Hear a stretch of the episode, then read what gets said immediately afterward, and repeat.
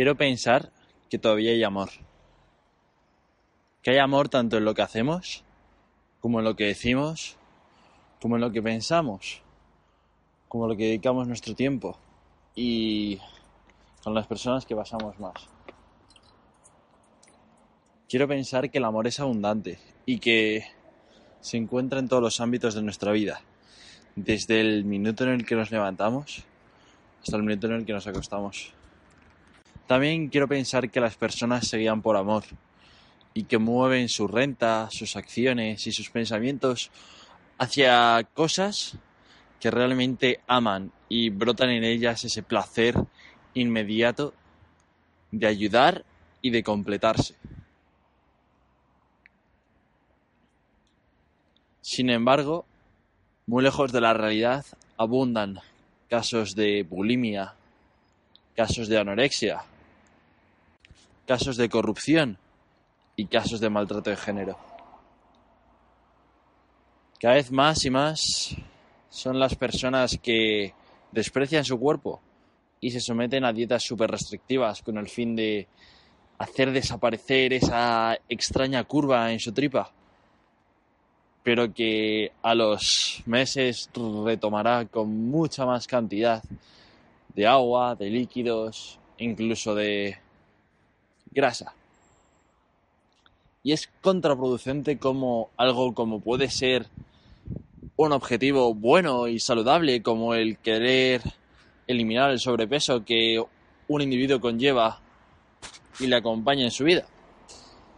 No obstante, se lo plantea de la forma incorrecta, se lo plantea desde la carencia y desde la escasez de personalidad y de valor, no soy suficiente con esta tripa, así que no puedo conseguir nada, soy una mierda y tengo que adelgazar.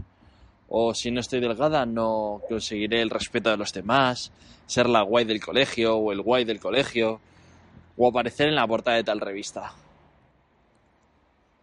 Y yo he sido el primero que he pecado de estas visualizaciones y estas motivaciones aparentemente externas. Pero es increíble cómo desde el amor se pueden conseguir cosas mucho mayores. Desde el amor a la persona que tienes delante, tus padres, tus hermanos, abuelos, profesores, compañeros de instituto, de universidad, de trabajo. Pueden florecer amistades increíbles, relaciones de confianza que no se romperán cuando el dinero aparezca en tu bolsillo y te emancipes de casa. Y es lo bonito de la vida. Al fin y al cabo, quiero seguir pensando que todos somos seres que se guían por amor y basan sus acciones por el amor y sus pensamientos. Duele pensar que hay gente que todavía sale con otras personas a las que consideran amor, pero verdaderamente les interesa su dinero, su fama, su estatus social. Y aunque les duela la compañía de esa persona, su apego a ella les esclaviza. No pueden salir de esa relación, porque al fin y al cabo les gusta ese dolor que sienten y sienten un poco de conformismo hacia una situación tan desagradable como aquella. Del mismo modo, esto ocurre en los trabajos y en los empleos, cuando tu jefe te maltrata o tu jefe te eh, aborrece con trabajos y horas y horas y horas de gran, gran requerimiento físico y mental para elaborarlas. Lo que se conoce como el distrés en las empresas o estresores negativos que duran por un tiempo ilimitado. Desde personas adictas al trabajo, como personas que no dan para el agua porque no les motiva ese empleo que tienen. Y por último, en el ámbito financiero, desde personas que guían su búsqueda de libertad financiera de abundancia económica y de eh, ceros en su cuenta, para rellenar en sí una carencia de esa persona a la que extrañan cuya pérdida les dolió muchísimo y no han sabido capaz de salir de aquella situación o que se sienten como seres sin valor y apenas, apenas interés por los demás y que ve que el dinero es la salvación que le concederá el reconocimiento de todas las personas. Y puede ser así, pero se esconderá bajo una farsa careta.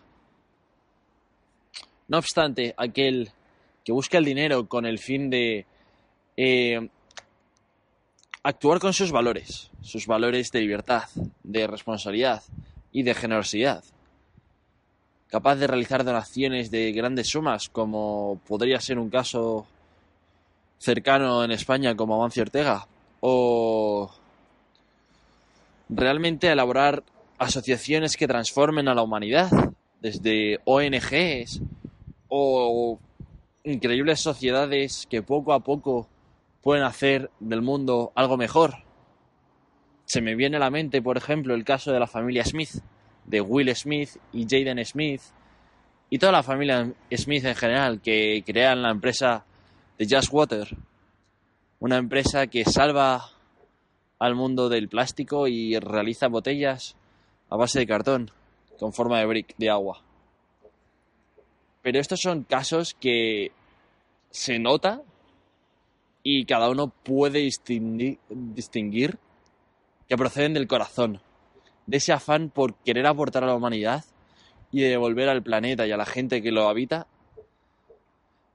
la increíble oportunidad que les ha dado la vida. Da pena ver cómo gente se aborrece de alcohol, de comida, de tabaco incluso drogas más fuertes por el hecho de no llenar ese corazón. Porque sienten que la comida les sacará de esa escasez, de ese hueco, de ese agujero. Del mismo modo que el dinero tomará tal asunto o el amor, o el empleo. Sé que son casos extremos y generalizaciones que no conviene realizar, pero que nos dan una visión muy amplia de cómo es el planeta, de cómo son nuestras acciones y qué actitud tenemos ante las cosas que realizamos en el día a día. Al fin y al cabo, distinguiendo bien los polos, sabremos cómo actuar en consonancia para proceder a seguir el camino del medio.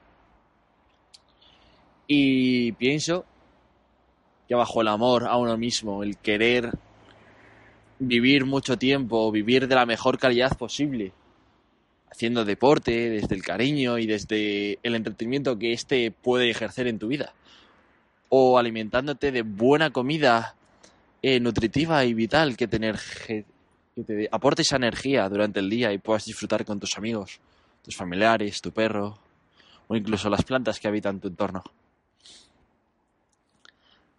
También desde el amor en las personas.